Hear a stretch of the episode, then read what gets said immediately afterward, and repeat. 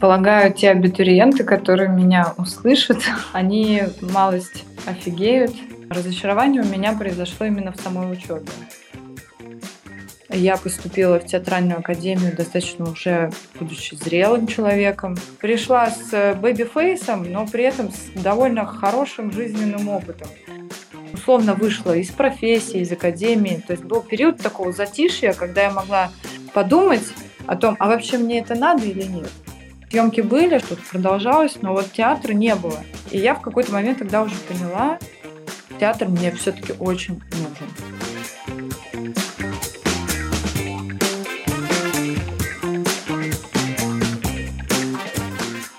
Привет, ребята.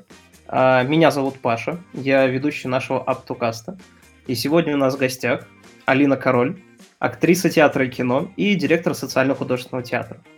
Привет, Алин. Скажи, пожалуйста, что-нибудь интересное. Привет, Паша. Большое спасибо, что пригласили на ваш подкаст. А, мне очень любопытно было поучаствовать в таком проекте. На самом деле, всегда, пожалуйста. Мы очень любим звать э, разносторонних людей. Как говорится, это всегда интересно поговорить с людьми о том, как они, например, приходят в профессию, а что интересного и классного в их профессии есть. Это именно то, о чем я хотел бы с тобой сегодня поговорить. Представь, что ты снова вот э, тот самый человек, который был в начале твоей карьеры. Как ты поняла, что стоит э, поступать в театральный, и ты хочешь связать свою жизнь с этой профессией? Ну, я бы не назвала это началом и карьеры, потому что когда все это началось, а то, о чем ты говоришь, это поступление в театральную академию. В моем случае это театральная академия на Маховой, которая сейчас называется РГСИ, Российский государственный институт сценических искусств. Вот. Когда я поступала, это была все-таки академия. Я бы назвала это скорее даже авантюрой, а, потому что это не то, чтобы было ну, такое осознанное решение стать актрисой. Это было скорее любопытство, которое, ну, этой серии ну, дома не сиделось, хотелось что-то попробовать. Я пошла на маховую. Э, честно, не рассчитывая вообще пройти дальше а, вот самого нулевого тура. По-моему, это называлось коллоквиум или что-то такое. В общем, это нулевой тур, это даже не первый тур, а нулевой, когда отсеивают вот самое большинство. Примерно там отсеивают э, процентов 80-70 э, всех, кто пришел. Ну, в общем, я, тем не менее, перешла на первый тур – как-то почесала голову и подумала, ну, значит, надо продолжить, хорошо. Продолжила дальше поступать. Прошла первый тур. Все становилось, ну, как бы, вроде я пришла с одним настроением, условно, э, хе-хей, какая авантюра, вот это приключение.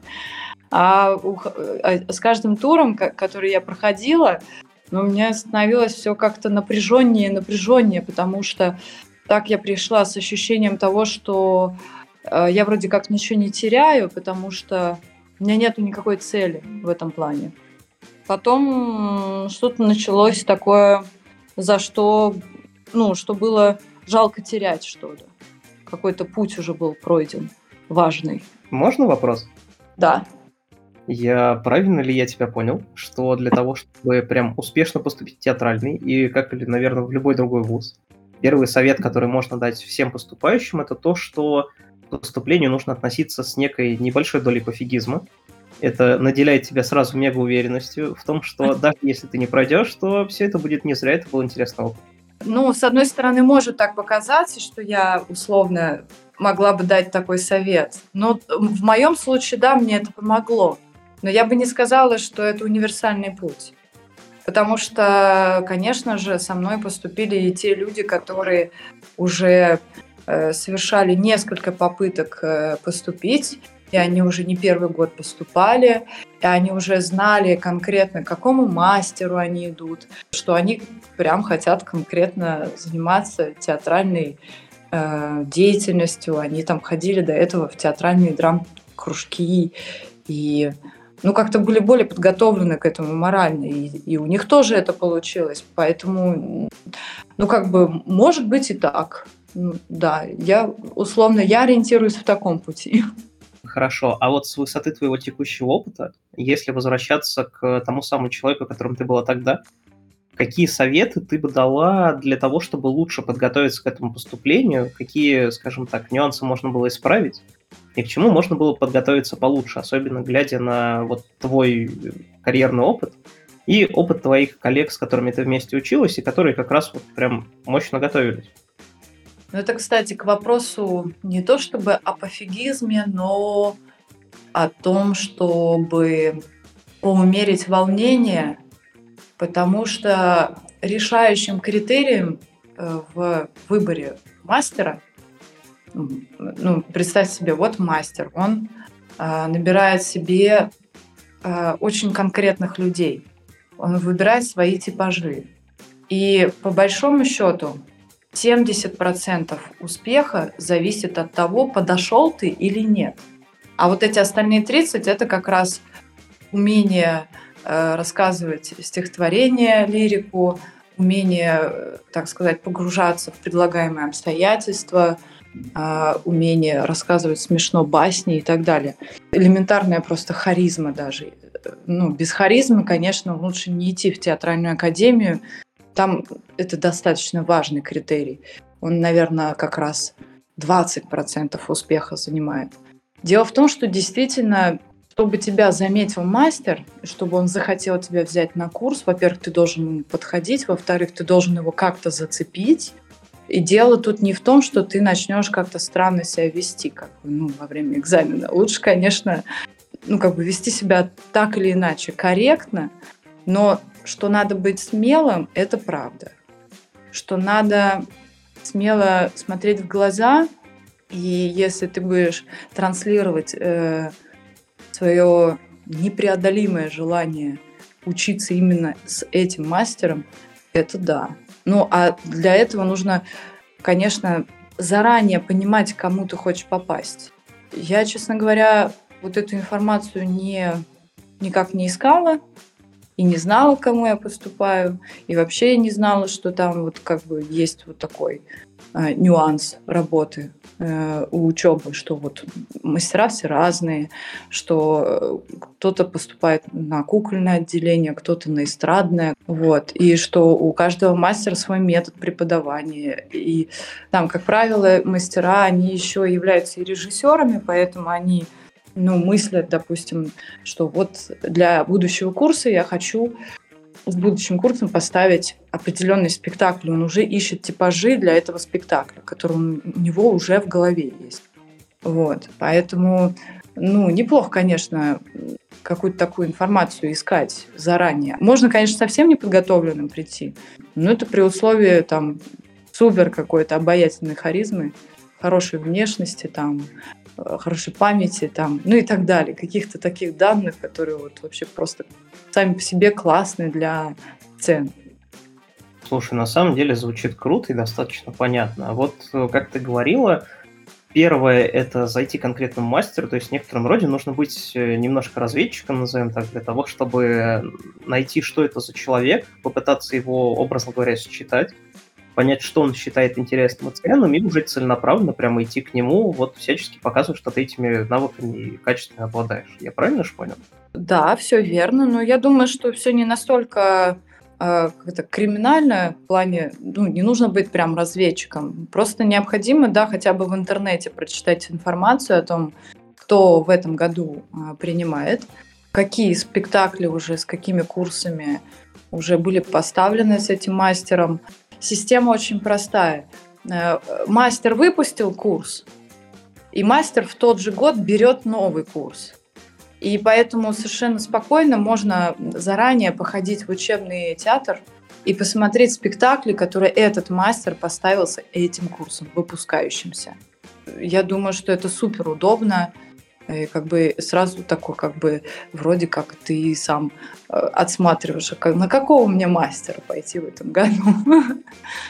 Да, это удобная такая система в нашей академии. Понятно. А еще один вопрос. Как ты говорил, для того, чтобы пойти в театральное, нужно иметь э, вот харизму, как она есть. Знаешь ли ты какие-то методики и можешь ли посоветовать нашим слушателям какие-то методики развития харизмы? Потому что, как показывает опыт, иногда человек, который является ну, образно говоря, назовем это серой мышкой, он mm-hmm. может таить в себе такой огромный просто фантастический мир, и ему просто нужно раскрыться. Есть ли какие-то вот методики или а, твои личные советы того, как человек может раскрыться и показать эту харизму? Наверное, не открою Америку, если скажу, что харизма — это ну, что-то данное, природное. А оно либо есть, либо его нет.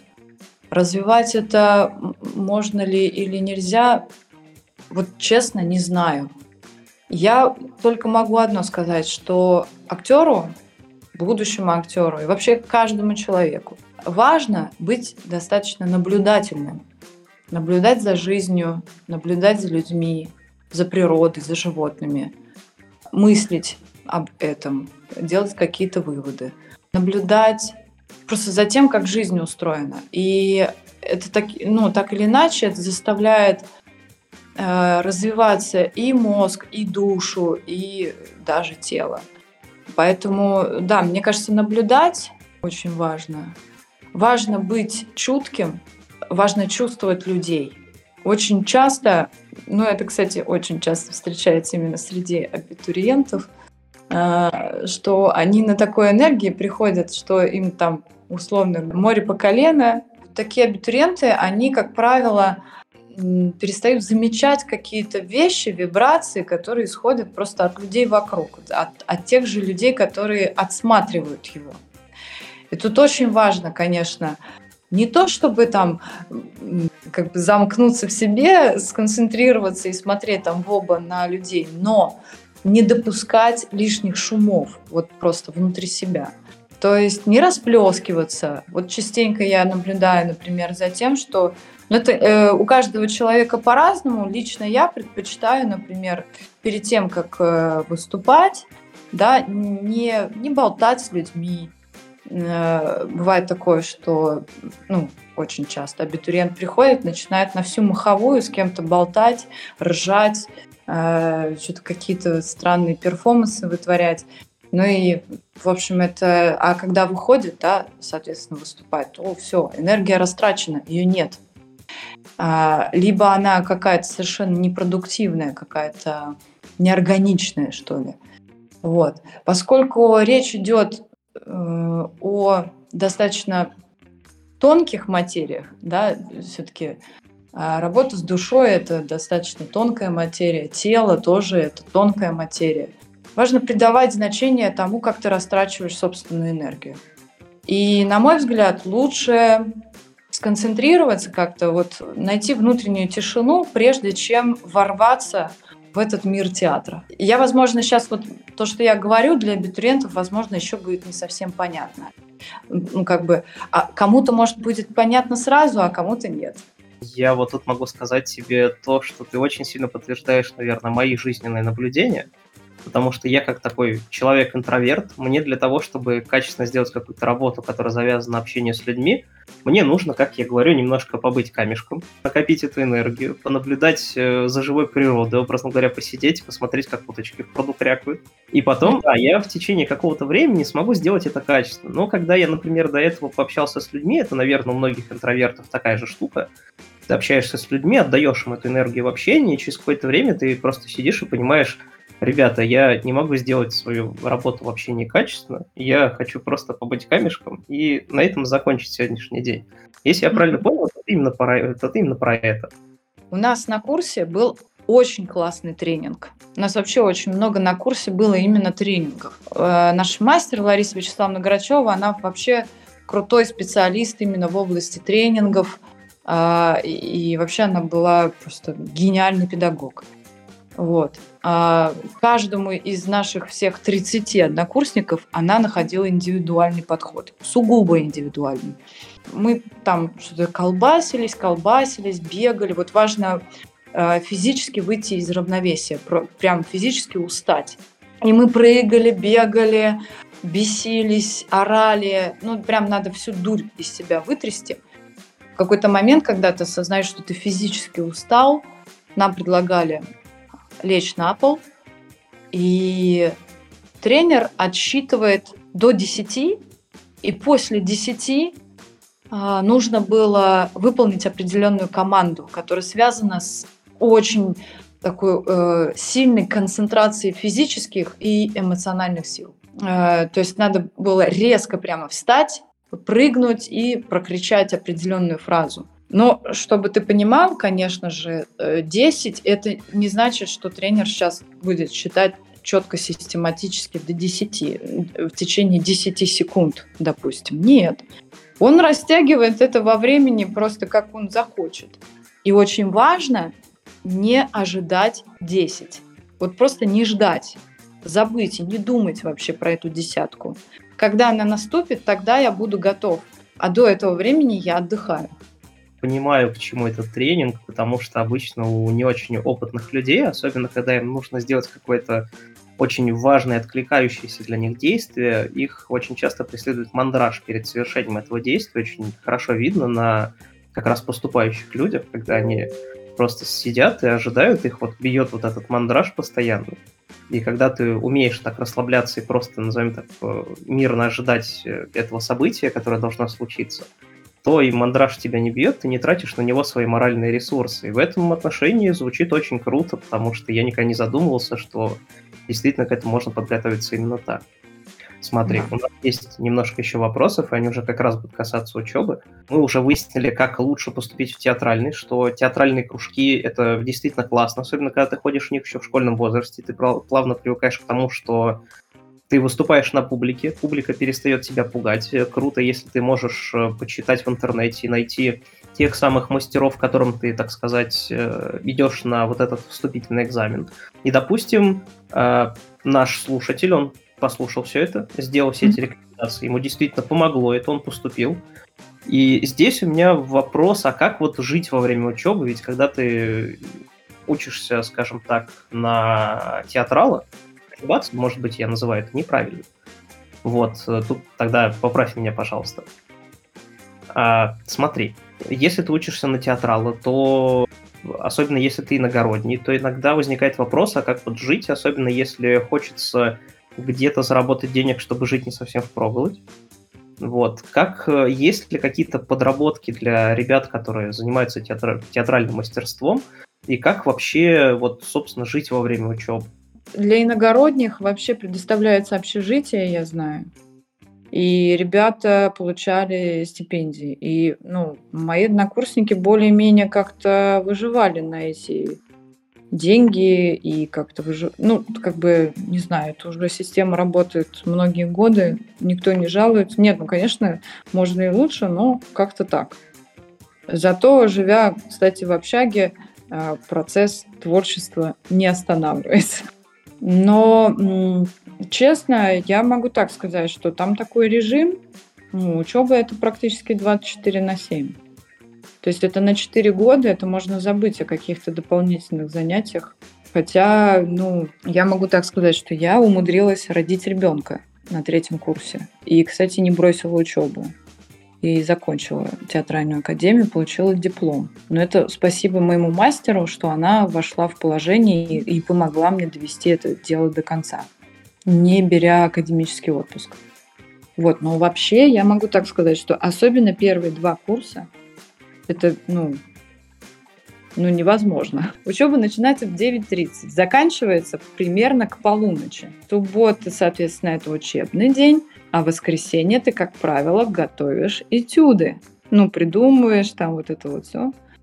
Ну, я не знаю, можно попробовать подыскать себе работу на воскресенье, либо попробовать какой-то дистанционкой работать. Но дело в том, что, я так могу сказать, когда ты занимаешься какими-то посторонними вещами, не связанными с театром, это, конечно, прям очень сильно отражается и на качестве твоего обучения и, в принципе, на отношении мастера к тебе. Потому что если, не дай бог, мастер узнает, что ты чем-то еще помимо учебы занимаешься, будет разнос.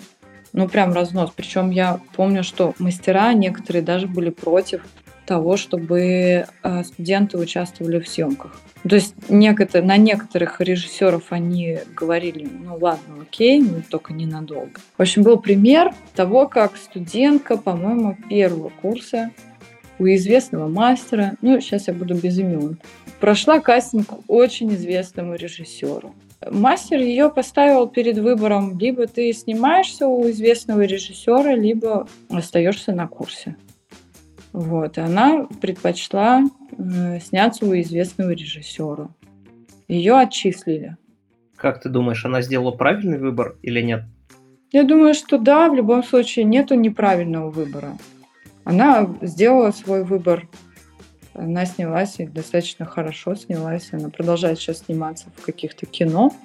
Не уверена, что она в итоге закончила хоть какое-то театральное учреждение, но снимается она хорошо в кино. Было вообще такое какое-то время, особенно в Петербурге, потому что у нас, ну, такое прям серьезное высшее учреждение учебное, а которое дает актерское образование, это считается только театральная академия. Конечно, есть театральные какие-то факультеты и в СПБГУ, я знаю, и в э, университете кино и телевидения, и в э, университете культуры и искусства. Но все это как-то, знаете, не в почете, что ли. Хотя кино и телевидение, конечно, они сейчас там, а, ну, как-то немножко у них поднимается планка, и у нас появился как бы вроде как университет, который дает образование актерам кино. Но до этого, ну, очень долгое время считалось, что актеру кино, в принципе, вообще образование актерское не нужно.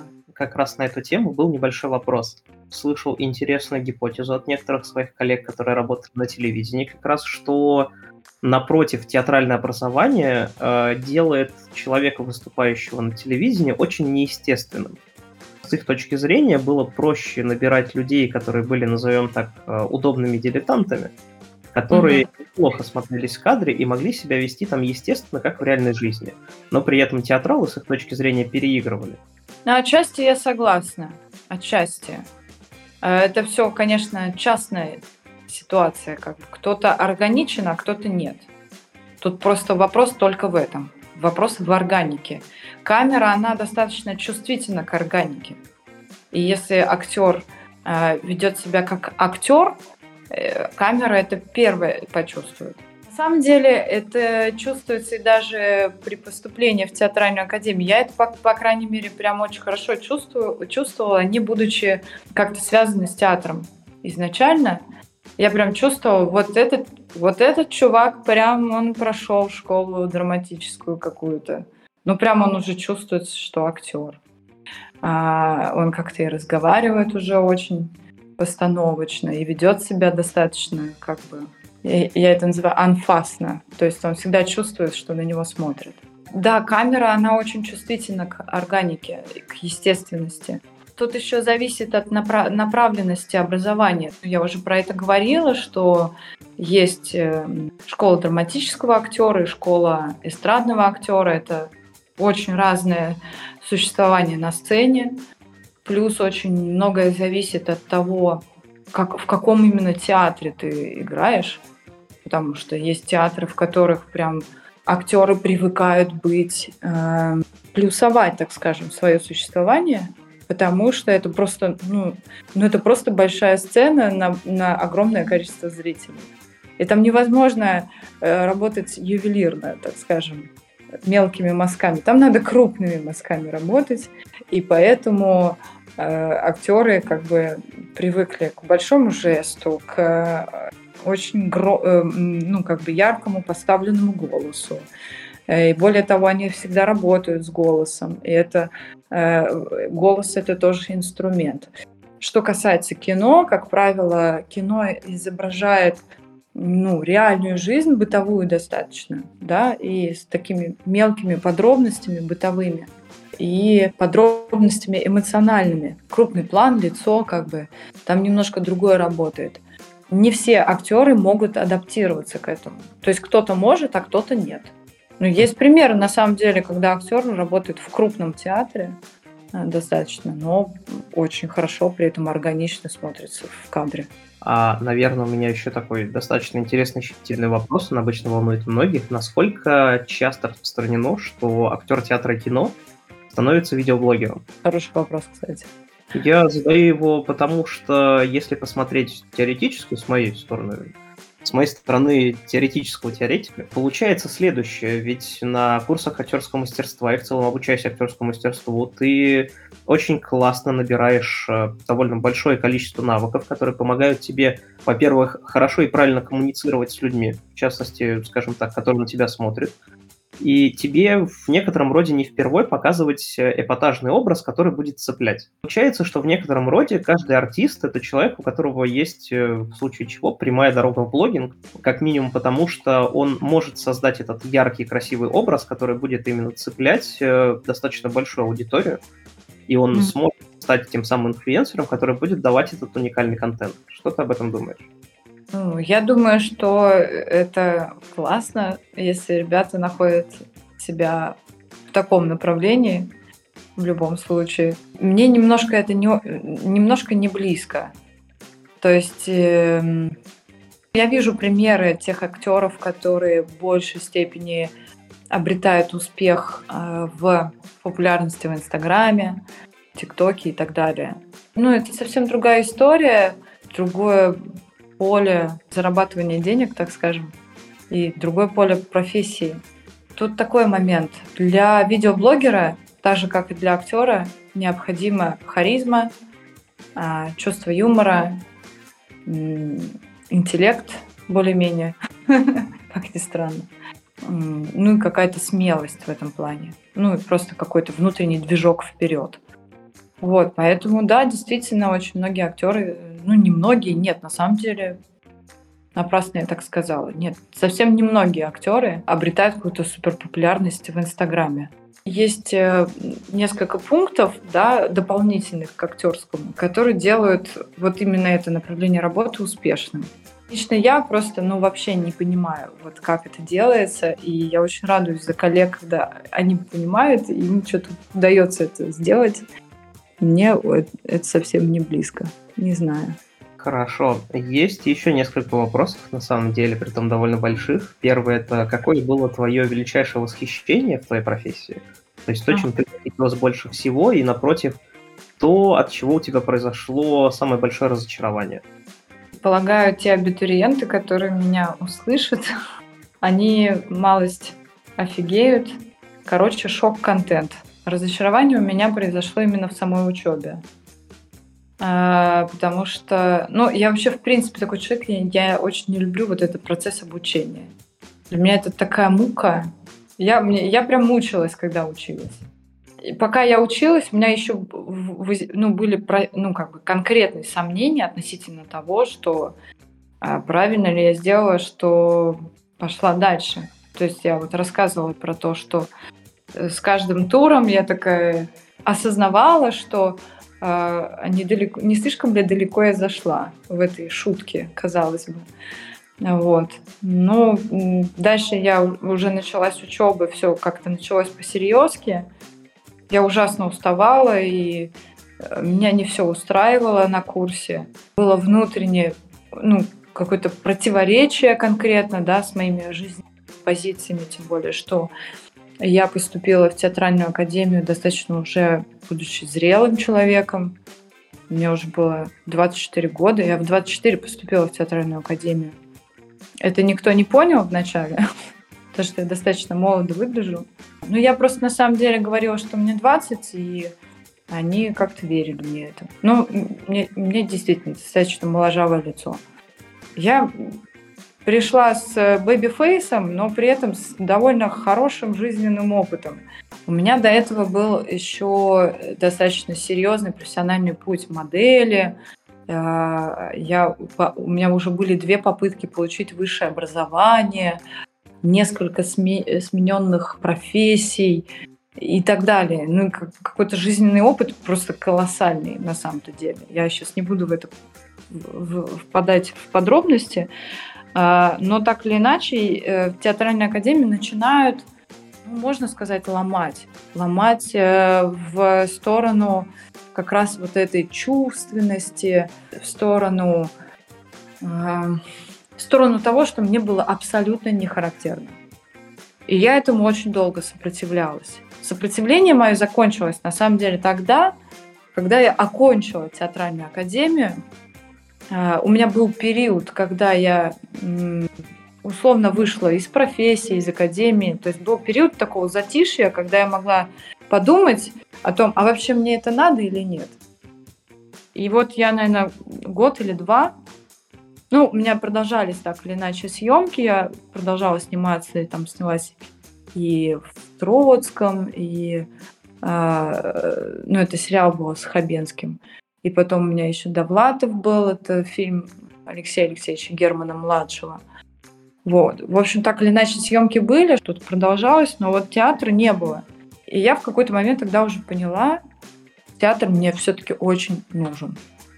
Он мне оказался так сильно нужен, что я даже взяла на себя ответственность стать директором театра, который, кстати, мы с моими однокурсниками создали после того, как выпустились из театральной академии.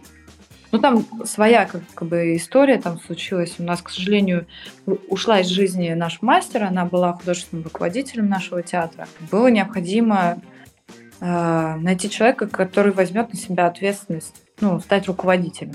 Не художественным руководителем, но просто руководителем. Ну, я решила стать этим человеком. И в этот момент э, в моей жизни стали происходить просто необыкновенные вещи. Я стала очень много играть. А, просто, как, как говорят, как не в себя. Вот. И, в общем, стали получаться какие-то прям хорошие роли. Они были отмечены там золотым софитом. У меня была номинация «Золотой софит» за лучшую женскую роль. А, это была Анастасия Филипповна в «Идиоте». Ну в общем, так или иначе, театр стал расти, кстати, а, как только я стала руководителем. Мне кажется, это был так или иначе правильный выбор, что я все-таки решила остаться в театральной какой-то, в театральном мире. Или вернуться даже в него лучше, правильно будет сказать. Если честно, то звучит очень круто, и я в некотором роде тебя понимаю, потому что когда я учился и работал, я прошел примерно такой же путь от разочарования до некоторого вау. Я какое-то время назад видел одну интересную диаграмму, на которой так и было нарисовано, что изначально, когда ты приходишь в какую-то профессию, у тебя есть некое восхищение и просто идея того, что профессия классная, потому что ты видел ее не изнутри, а видел снаружи. А снаружи бы что профессии, ну, наверное, за исключением чего-нибудь прям очень, не очень интересного, они выглядят круто, и в каждой профессии есть что-то интересное. И проходя вот этот вот путь обучения, погружения в профессию, ты плавно начинаешь осознавать, что внутри это все выглядит не так красиво, что по большей части очень многие вопросы, которые тебе необходимо преодолеть, это э, адовая рутина, которую при этом надо как-то вот странно через себя переступать для того, чтобы этой рутиной заниматься. И в какой-то момент, когда ты опускаешься на, как я говорю, самое дно, самое дно отчаяния, тебя переклинивает, и ты осознаешь, что, блин, а вот на самом деле же все не так плохо. На самом деле, возможно, какие-то вопросы, которыми я задавался, и которые были для меня проблемными, они на самом-то деле не проблема. Просто я воспринимал их вот так. И ты начинаешь идти вверх. Просто потому, что у тебя есть накопленный груз навыков, ты понимаешь уже много из того, что ранее не понимал, и у тебя есть вот это ощущение, что а что если я посмотрю на все свои проблемы немножко с другой стороны, более позитивно. Ну да, да, как-то так и получается. Хорошо, а вот э, можешь немножко рассказать про то, что тебя вот на самом деле внутренне сподвигло на то, чтобы перестать э, заниматься на full тайм только игрой, а еще и стать организатором, и вот как произошла эта трансформация тебя в, из, э, назовем так, э, работника театра и кино mm-hmm. в руководителя. Как я уже сказала, это была вынужденная мера. Произошел форс-мажор, и я просто приняла решение серии «Кто, если не я?». Ну, на самом деле особо никто больше не вызывался. Все ну, понимали, что это дело довольно ответственное, и никто не брал, не брал на себя такую ответственность. А я, в общем-то, человек достаточно смелый, и я осознавала, что подобная ответственность даст мне возможность э, куда-то расти. Потому что, ну, мне казалось, что я как раз э, за время учебы не проявляла эту ответственность. Ну, как бы мне было немножко пофиг. Вот. И я подумала, что неплохо бы, наверное, мне взять ответственность, и я тогда смогу что-то про себя новое узнать. Возможно. Вот. И, ну, могу сказать, что я, конечно, э, оказалась, ну, просто на другой планете, не понимая вообще, что происходит и как это работает. Э, то есть, когда там начались какие-то э, работы, связанные с документооборотом, это просто для меня было что-то ну, из серии на китайском. Через какое-то время более-менее я стала что-то понимать и принимать ту ситуацию, что не всегда все происходит сразу. То есть, понятное дело, что вот эта административная должность, она э, для меня совершенно не характерна, Э, но это возможность э, что-то в себе новое открыть. Поначалу мозг взрывался, и я ничего не понимала, и очень боялась того, что я совершаю ошибки бесконечные. Вот. Но потом я в какой-то момент поняла, что ошибки совершать это нормально, особенно тогда, когда ты э, делаешь что-то для себя необычное, нехарактерное. Для меня было, кстати, а, э, интересным открытием про себя, что административные должности, они все-таки э, затрагивают другую часть мозга. То есть творческая часть это условно левое полушарие, административка это правое полушарие. И я заметила, что э, равномерно развивая оба полушария, оба полушария работают более эффективно и владут друг с другом. Вот что интересно было. То есть я думала изначально, что одно другому сейчас начнет мешать и будет конфликтовать жестко. И что, ну, я там сразу своим коллегам сказала, что, ребята, значит так, я беру на себя эту ответственность, но при условии, что если вдруг я понимаю, что э, директорство мне мешает быть хорошей актрисой, я сразу же просто сматываю удочку и ухожу. Но потом, через какое-то время, прям я, ну, и сама очень сильно этому удивилась, оно наоборот помогает что ты не уходишь как бы постоянно в такое как бы чистое творчество, а что тебе как бы вот, э, вот это вот вот эти документы обороты, вот это умение общаться с людьми, договариваться, вот это умение держать огромное количество информации в голове и ее сращивать, да, так как необходимо. Да даже просто умение э, все делать до дедлайнов, э, это, ну, на самом деле очень помогло моему левому полушарию в творчестве. Ну, и я совсем другая стала актриса, могу сказать.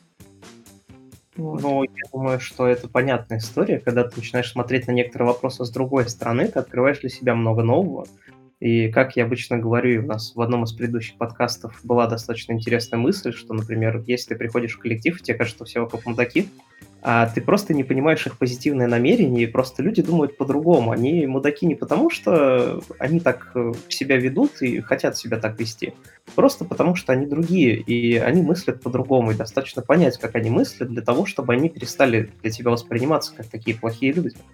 И когда mm-hmm. ты здесь уже точно так же заглядываешь на административную сторону всех вопросов, ты начинаешь понимать, что наверное, некоторые люди, с которыми ты раньше встречалась и там общалась, и которые казались тебе вот неприятными людьми, они просто старались э, удерживать вот, это вот, вот этот вот баланс, не пытаясь скатываться в какую-то одну из сторон, и пытались э, очень дипломатично и мягко подходить к решению вопросов, которые на самом деле могли бы решаться сильно жестче. Угу. Ну да, да. Вот, это достаточно интересная мысль. А, большое тебе спасибо за то, что ты уделил для нас время. Если честно, мы для себя открыли очень большой набор дополнительных вопросов, которые мы бы хотели тебе задать, поэтому у нас к тебе маленький вопрос. Придешь ли ты к нам еще раз? С огромным удовольствием.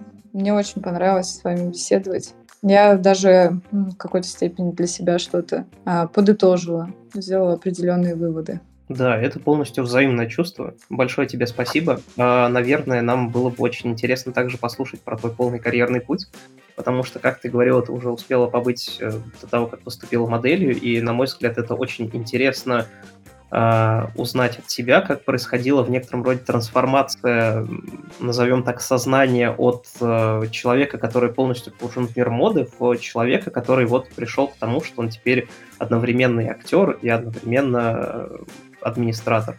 Это на самом деле действительно очень интересная тема, на мой взгляд, поэтому мы будем тебе очень рады. Спасибо. С удовольствием. А, коллеги, всем спасибо, кто нас слушал. До следующих встреч.